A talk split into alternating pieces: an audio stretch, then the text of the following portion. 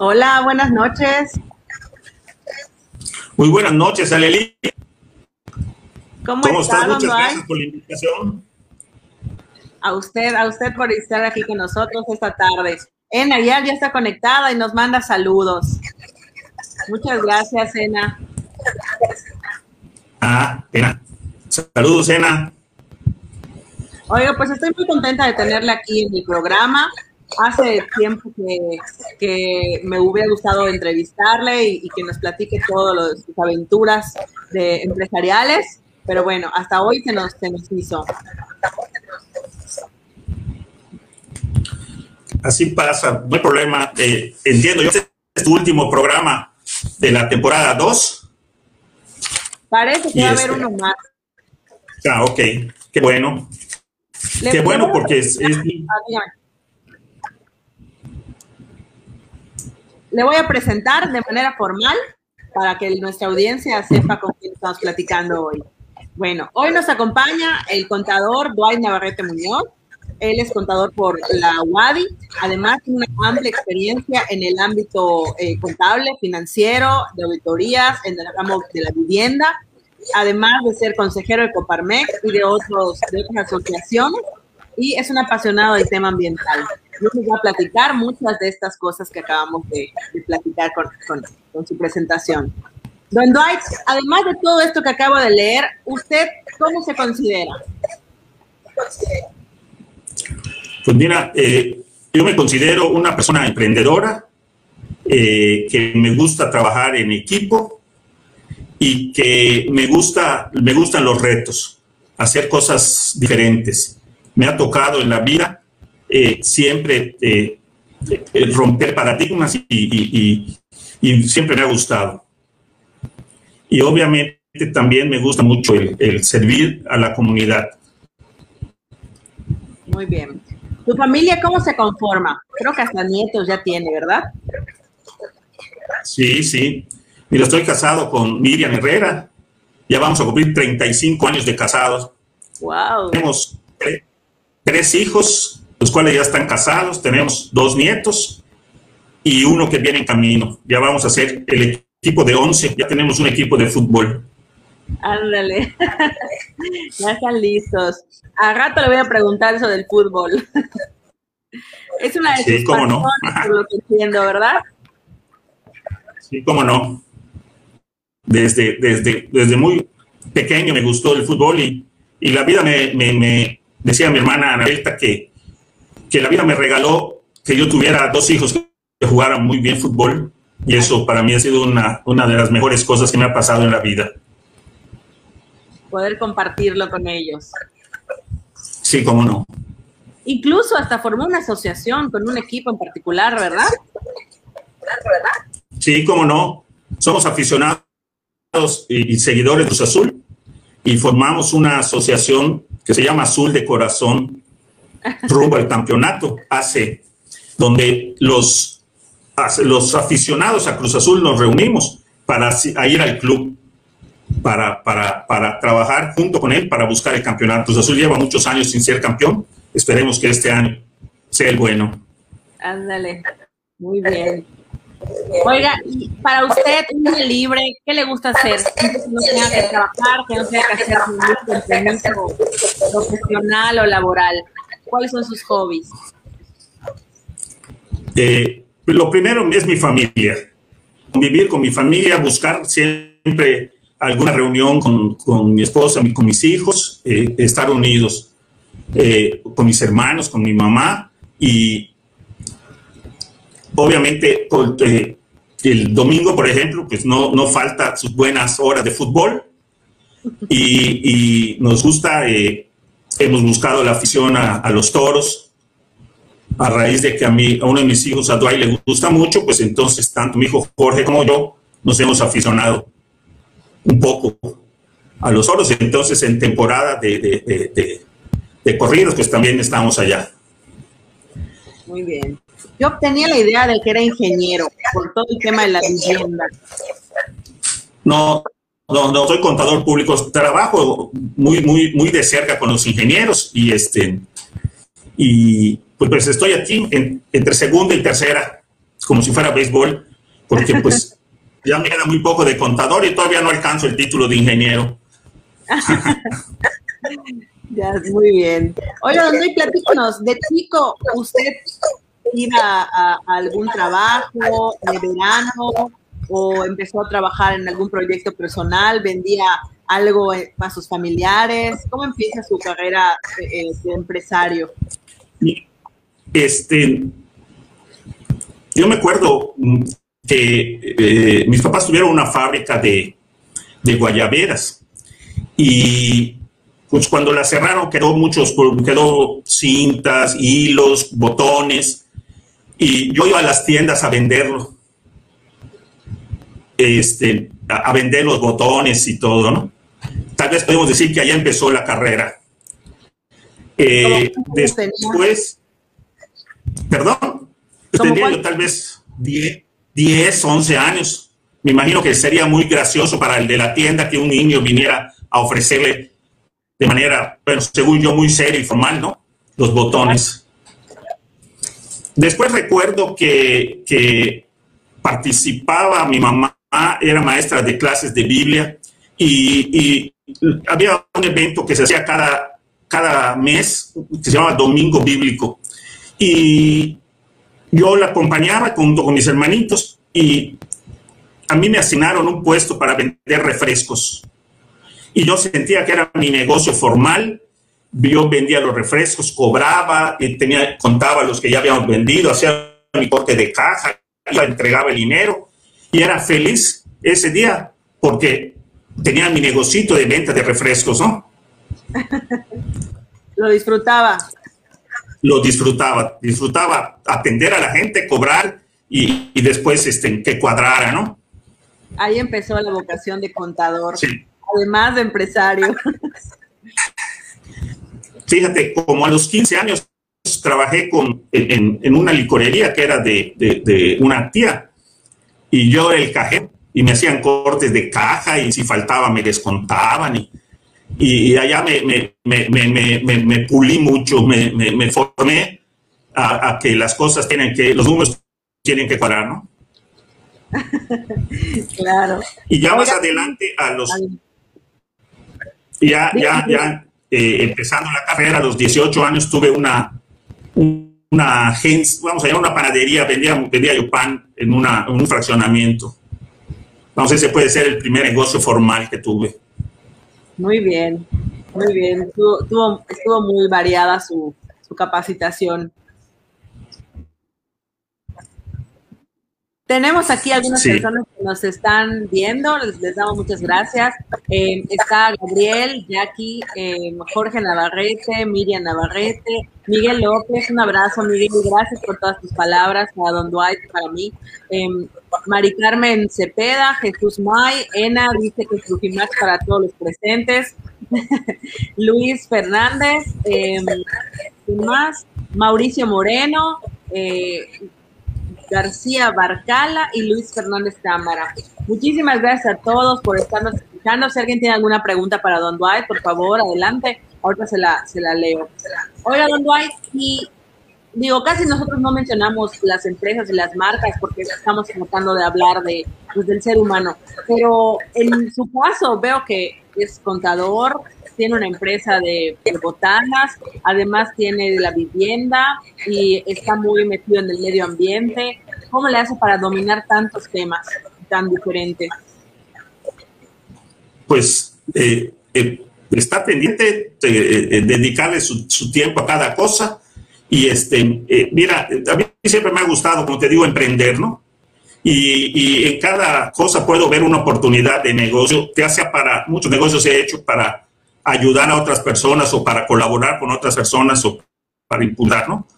Y otras porque, porque me ha nacido el, el, deseo de, de, hacer algo que trascienda, ¿no? Por ejemplo, mi, mi, mi, mi último gran orgullo es haber desarrollado con, con, con doctores del, del CICI de aquí una planta de tratamiento de agua residual para una vivienda, para cada vivienda vamos a llamarles la nueva, la nueva forma de tratar el agua.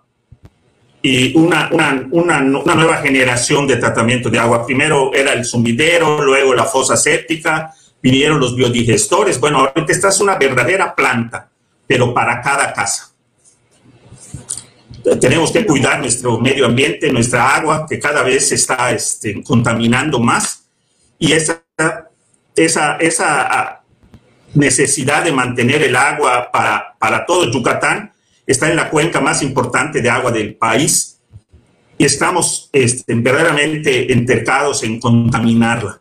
Tenemos que revertir eso y, junto con, con, científicos yucatecos hicimos ese proyecto y, y, ha estado dando pues, muy buenos resultados. Estoy seguro que eso va, va a romper un poco el esquema está súper interesante esto que me comenta, sobre todo porque mm, nosotros pertenecemos a la Coparmex, ¿no? Que es un sindicato de, de, patrones, por así decirlo. Y muchas personas eh, desde fuera pueden decir, ah, bueno, eh, eh, como ejemplo, ¿no? Este señor se dedica a vender viviendas y ahí acabó su responsabilidad.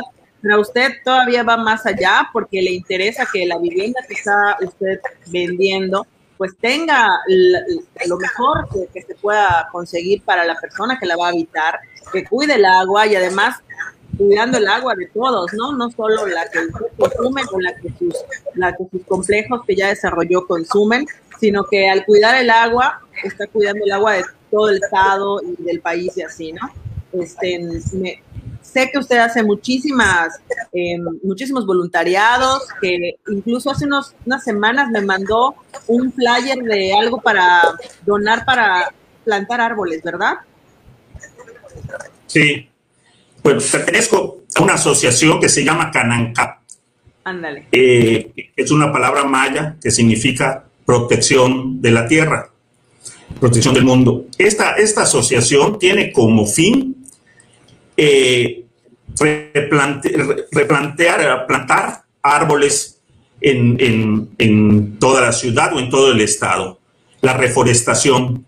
Eh, nos dedicamos a eso, hemos puesto más de 40 mil árboles, hemos dado 40 mil árboles en el, en el estado y, este, y seguimos produciendo. Tenemos un vivero, somos un grupo de 11 personas que formamos la asociación, muy comprometidos con el medio ambiente nos quejamos del calor, nos quejamos del, cambio del clima. Una de las formas para controlar eso, pues es, es este, plantando árboles, ¿verdad? Así es. ¿Y por qué un empresario que pues tiene muchas actividades eh, en sus empresas y, pues no es fácil estar a cargo de, la construcción, de la de contabilidad, de la parte legal, de los permisos, ¿por qué también dedicar tiempo a la sociedad? ¿Por qué ayudar a la sociedad? yo creo que esto es muy importante, tu comentario. Todos debemos de devolverle algo a nuestra sociedad. Eh, todos la necesitamos y necesitamos una, una sociedad fuerte, eh, con valores. Y si yo quiero eso, tengo que colaborar. El hecho de que mucha gente entra, eh, llega a su casa, cierra la puerta y cree que el mundo para, no, el mundo continúa. No podemos parar y detenernos. Tenemos que trabajar por el bien común. Tenemos que devolverle a la sociedad parte de lo que nos ha dado. Porque alguien antes lo hizo por mí, para que tengamos esta ciudad tan bella, para que tengamos este estado en paz. Ahora nos toca a nosotros hacer algo y seguramente nuestros hijos harán lo propio, porque los vamos les vamos a mostrar el camino con el ejemplo. Una de las cosas que me hizo afiliarme a, Coparmex es precisamente la búsqueda del bien común. Y el bien común se busca de muchas formas, inclusive haciendo negocios, negocios justos a favor de, que, de la gente. Eh, actividades sociales, deportivas, culturales, religiosas inclusive. Y creo que todos debemos de trabajar por el bien común. Así es. Eh, así es, o sea, nuestro Estado no, está así por alguna persona que lo gobernó o por alguna persona anterior a nosotros, está así porque alguien contribuyó, ¿no? Y, bueno, desde antes, eh, cuando nuestros abuelitos en la tarde salían a barrer su banqueta, todos los días y a regar las plantas todos los días de, de la calle. Ahorita pues ya no hay esa tradición de barrer mi propia banqueta, sino que a veces esperamos que alguien pase lo haga o que mande la... Y si no lo hacen, nos quejamos, ¿no? No han venido a, limpiar por aquí, por mi casa o algo así, ¿no? Es muy importante ver en la medida de lo posible eh, cómo poder aportar, ¿no?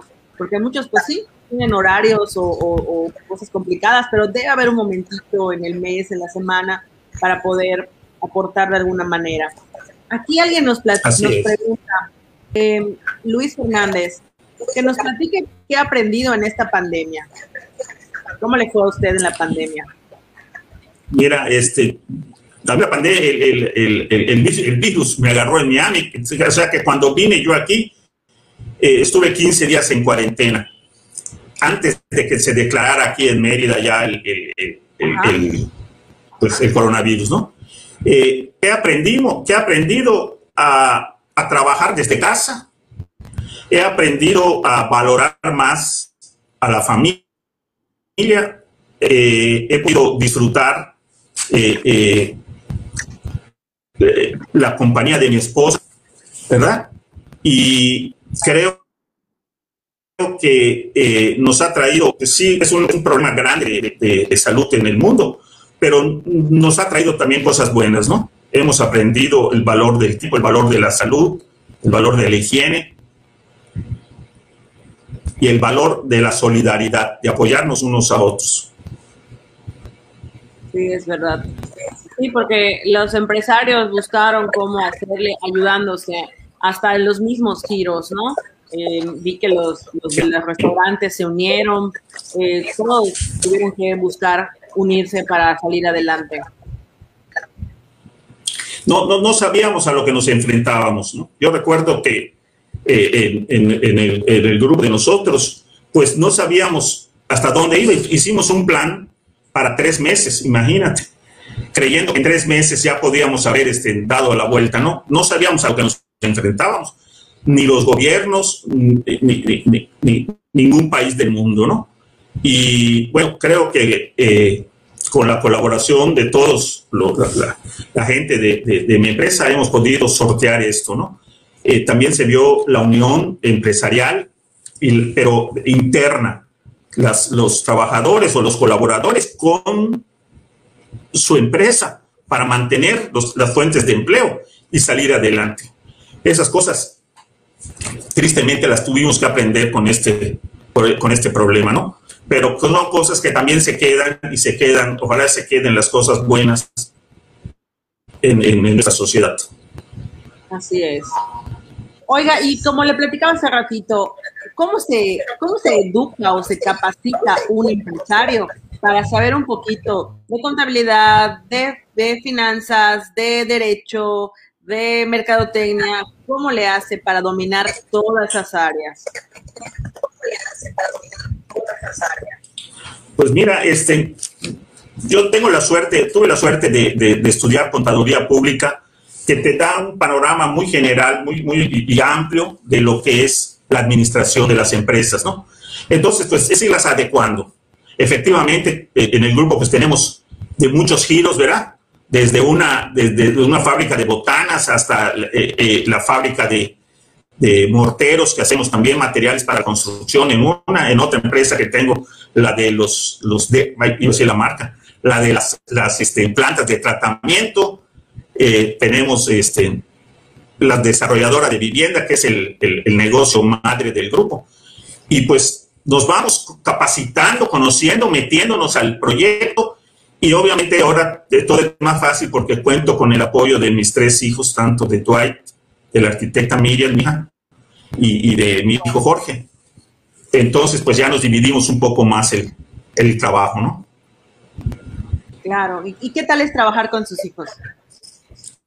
Pues mira, es muy gratificante. Dios, Dios este, ha sido inmensamente bueno conmigo, con, eh, agradezco mucho a mi esposa por haber trabajado juntos en este gran proyecto que, son nuestros hijos y, y nos, nos, nos, llevamos muy bien, nos manejamos con mucho respeto, con, con mucha este, apoyo unos a otros. Me gusta mucho cómo eh, los talentos de cada uno son los que sobresalen. Cuando se trata de un tema, pues el que tenga eh, la mejor opinión es lo que se hace. No hay, no hay egoísmos, no hay, no hay este, imposiciones, incluso ni las mías, ¿no? La mejor, la mejor idea es la que, la, que sobresale. Qué, suerte. Que, puede ahorita pues trabajar con los tres, ¿no? Porque a veces por las edades no, todavía no se puede, pero ahorita usted ya está disfrutando de, pues, convivir con ellos en la, en la parte profesional. Sí, ellos se, eh, se llevan un año y medio más o menos cada uno. O sea que crecimos juntos, están muy pegados. Ah, y pues nosotros eh, trabajamos mucho con ellos, tanto en el deporte, yo era de la directiva de la Liga Marcelino Champagnat y, fui vicepresidente de la FEYAC, de la Asociación de Fútbol del Estado. Fuimos eh, de las directivas de los colegios, tanto del colegio donde estudiaban los varones como donde estudiaba mi hija, y, pues tratamos de acompañarlos siempre, ¿no? Y como una cosa natural, una continuación, se está dando el poder trabajar con, conjuntamente. Muy bien. Oiga, don Dwight, ¿y qué me cuenta de algún fracaso que haya tenido? ¿Cómo, cómo ha usted vivido algún fracaso? Pues mira, eh, eh, no todos los negocios salen, no todos, eh, no todo en la vida es este miel sobre hojuelas. Y, lo mejor es que cuando tienes el fracaso, sacarle qué te deja de, de, experiencia y le das un giro, entonces ya deja de ser fracaso y empieza a ser aprendizaje.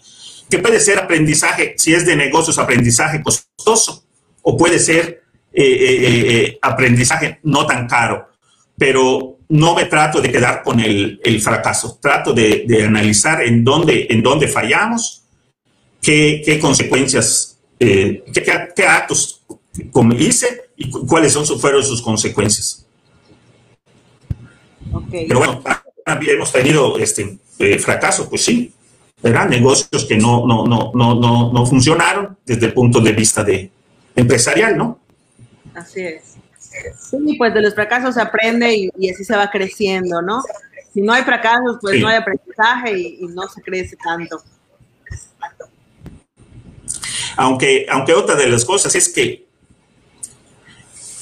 cuando empieza el fracaso y ves que se empieza, le atora un poco más al trabajo y con esfuerzo, dedicación, capacidad, le damos la vuelta. Y yo siempre les digo a mis hijos que, que las cosas en los negocios se hacen con mucha capacidad, con mucho trabajo, con mucho, mucho pensamiento y con algo de dinero. Pero si no le pones capacidad y talento, de nada te sirve el dinero. Pues no, pues sí. Oiga, y cuando empezó, el, por ejemplo, en esas veces que tenía que ir a vender los botones y esto, que estaba muy chico, ¿le daba pena o algo en su carrera profesional que dice, chin, tengo vender o tengo que ir a hacer X actividad de, mi proyecto, eh, pero me da pena o, no sé cómo empezar? Fíjate que, que pues, no, no recuerdo que me diera pena de ninguno de los, de los trabajos cuando era joven. Cuando, cuando yo, yo termino la carrera y, entro a trabajar a Grupo INPEP como, como director de finanzas, este, y estuve ya cinco años, y cuando salgo, eh, empiezo a trabajar en, y noto que los desarrolladores de vivienda eran este, muy buenos construyendo casas, pero la administración de los proyectos y la comercialización les daba problema. Entonces yo agarro ese nicho de mercado pues ese nicho de, dentro del negocio. Y lo que sí al principio me daba pena era, era eh, ir a vender las casas, ¿no? ¿Quién iba a decir que eso me iba a convertir en un casi experto? Pero al principio me daba un poco de, pena, ¿no? O sea, porque pues, llegaban las señoras y llegaban eh, a preguntar y, y las familias y bueno, hasta que fui aprendiendo, aprendiendo y, bueno, entrenando y regándola también aprendes, ¿no? sí, así es. Oiga, durante todo este trayecto de su vida profesional, ¿ha tenido que sacrificar algo? ¿Alguna piñata, algún festival? Eh, algo que, no le hubiera gustado, pero pues que el trabajo así lo, así lo determinó. Mira, este, sí, seguramente sí, y ahora me acuerdo que una vez, este, cuando mi hijo Dwight estaba, eh, jugaba y todo, estaba en, en, kinder y ya jugaba fútbol, eh, eh, por cuestiones de viaje yo estuve en la final y me acuerdo que al día siguiente le llamé a mi esposa y hice que me cuente así a detalle todo el partido, cómo estuvo, cómo jugaron y todo. Yo trataba, trataba de, de hacer todo un esfuerzo muy grande para participar lo más posible. Yo iba feliz a un partido de fútbol o me iba a la clase de ballet de mi hija o, al, o a la exposición de ballet de mi hija, estaba filmando y tomando fotos. Eh, no voy a la casa a comer con tal de ir a verlos entrenar a mis hijos. A veces allá compraba una torta, una, un refresco y mientras los estaba viendo entrenar, eh, lo hacía. Trataba de dedicarle mucho tiempo al trabajo, tratar de, equilibrar y darle tiempo a, la familia y, este, y participar en todas sus, sus, sus, sus actividades, ¿no? Este, básicamente recuerdo eso, eh, de, que no, no estuve y, y, una cosa es que una vez que también para un torneo nacional de los hermanos maristas, no fui, no sé por qué, y, ese, y en ese campeonato se coronaron, estaba Dwight en secundaria, y bueno, es una de las cosas que, quedan marcadas, ¿no? Claro. Oiga, ¿y qué le gustaría que cuenten sus nietos de ustedes? Vaya. Pues, lo primero que conozcan, ¿verdad? Que Dios nos regale vida. Y después que, que piensen que, que, su abuelo era un hombre o una persona que, que trabajaba por el bien común, que, trataba de darse, de dar y de darse a la comunidad, de devolverle parte de, de lo que este, recibió. Y me gustaría que llevaran el lema de el que no vive para servir, no sirve para vivir. Claro, muy bonito. Oiga, y pasando al tema de Coparmex, ¿por qué sus empresas y usted deciden afiliarse a este centro patronal? Mira, este, yo hemos pertenecido a muchas cámaras, ¿verdad? Yo fui tesorero de la CEMIC, eh, vicepresidente de Canadevi, que es la Cámara de la Vivienda, pero eh, eh, Coparmex reúnes a, a, todas las empresas y es otra cosa. Es un sindicato de patrones donde atendemos causas de los patrones, pero también atendemos cosas de la sociedad, ¿no? Eh, allá se maneja mucho, eh, eh, sus valores son tremendamente poderosos, ¿no?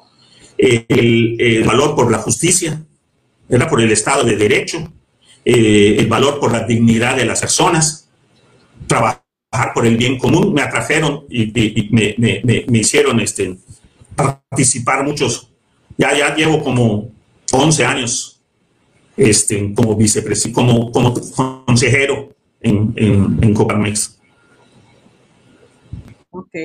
Y en esta época de pandemia, ¿qué le puede recomendar o aconsejar a los empresarios que decidieron emprender un día antes de que empezara la pandemia en el 2019, principios del 2020, y pues les, les dieron la bienvenida al mundo empresarial de esta manera?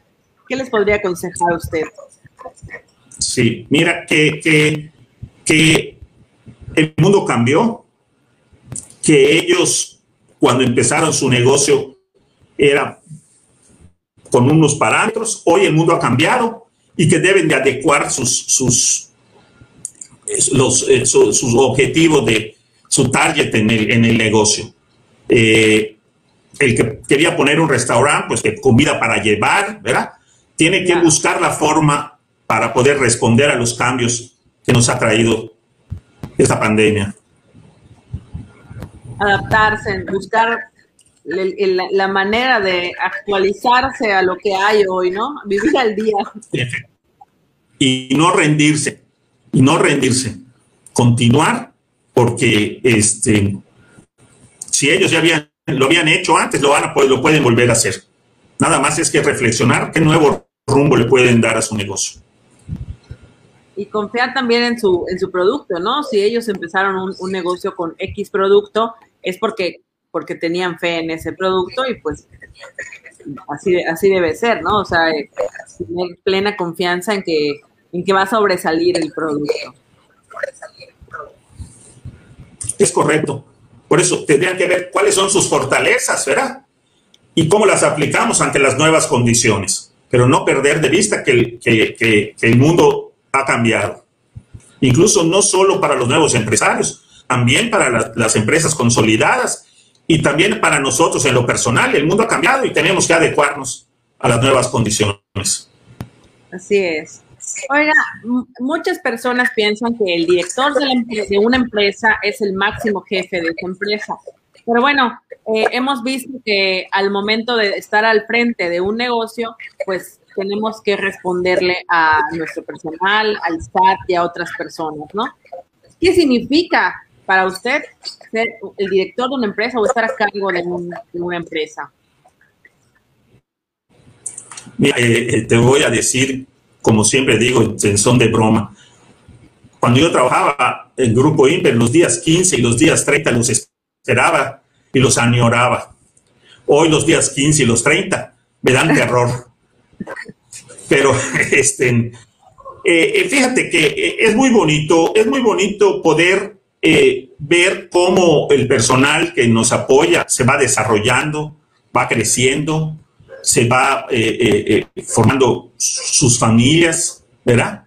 En, la oficina tenemos este problema que nosotros somos una familia, la familia Real 14. Entonces todos gozamos que nazca el nené de alguien, como se gradúe el hijo de otra persona, o se gradúe un, estudiante que trabaja en contabilidad.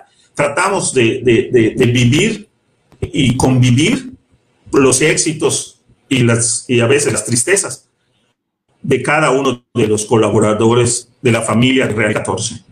Y, hemos visto crecer a, gente que empezó a trabajar muy joven con nosotros, que hoy es felizmente casada y que tiene hijos y a veces los, los llevan a la oficina y, conviven con nosotros y, es muy gratificante.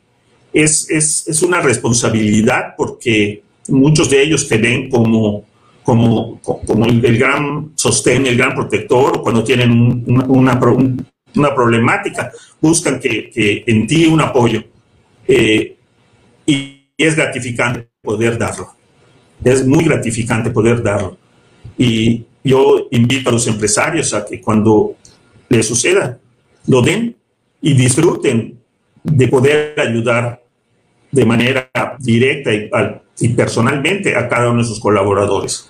No, no basta con pues, los salarios y con las prestaciones, sino el trabajador eh, valora mucho que se le, se, le, se le dé un lugar muy especial dentro de la organización y que sea interesante y que se sienta eh, visto, visto por el patrón, por el, director general, que, vale y, que lo toman en cuenta. Ahora que no voy a la oficina, sí, que muy poco. Eh, me dicen, contador, ya no viene, ¿cuándo va a empezar a venir? Este, como que, o, en otras empresas, que no venga, que no venga, ¿verdad? Que no venga el, jefe aquí a regañar. Este, pero ese es el, eh, como nosotros manejamos, nos manejamos internamente. Así es. Yo, yo a veces les platico al, al, personal, no estamos aquí a veces muchas más horas de las que están en sus casas y es imposible ser indiferentes ante la gente que está contigo todo el día. Eh, y como usted dice, es una familia porque muchos, muchos así pasa, ¿no? Entran desde sus prácticas y se quedan y ya son encargados de un departamento, se casan, o sea, realmente vive uno la transformación de, de las personas, ¿no? Me da mucho gusto que, su gente lo extrañe también.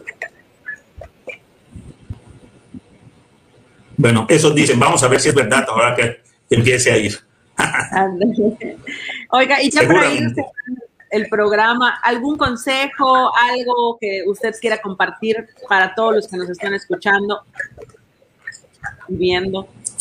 Pues que, que yo, que le diría a, a, la gente, ¿no? Ya a los emprendedores, que el emprendedor es diferente a un empresario. Emprendedor es el que tiene deseos de hacer algo, de, tratar de aportar y de, y de, y de crear. Eh, que tengan una idea, un sueño y que busquen la manera de hacerlo. Pero que nunca dejen de soñar, que nunca dejen de tener esa, ese deseo de, hacer algo, de hacer algo, algo nuevo, ¿verdad? Para que puedan, eh, eh, es muy gratificante crecer como persona. Cada vez que, me meto a algún proyecto nuevo, siento, eh, me dicen amigos y me dicen, de veras que como que estuvieras volviendo a nacer, me dicen, estás este, enloquecido con este proyecto que se enamoren de su proyecto, que se enamoren de su empresa, que, que, hagan, hagan de, su trabajo una vocación, que hagan todos los días, que hagan su trabajo también con alegría. Allá es donde estamos, como tú dices, Alelí, más tiempo. Y si todos nos preguntamos, ¿qué tú quieres en la vida? Ser feliz. Bueno, pues allá es donde tenemos que encontrar también la felicidad. Así es, don Dwight.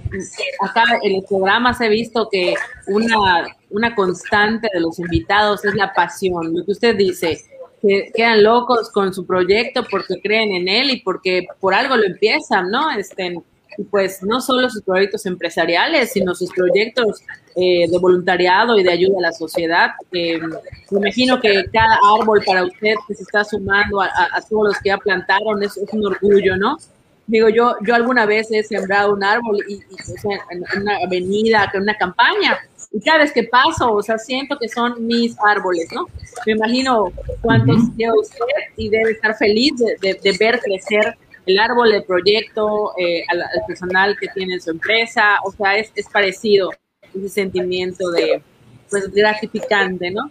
Nos da muchísimo gusto haber estado con usted hoy. Hay un montón de mensajes de personas que, que, dicen que es una excelente persona, que es un gran empresario. Miguel López le puso una dedicatoria, igual a que la puede checar en el internet de, en, el, en el Facebook de, de Coparmex. Eh, es muy padre ver pues cuánta gente lo, lo quiere y es testigo de, de, de, su trayectoria profesional, ¿no? Y de todo lo que nos cuenta, que da fe de que todo es eh, es real, incluso hasta más, ¿no? Acá Miguel López nos pone que no nos va a dar el programa para, contar, para escuchar todas sus historias.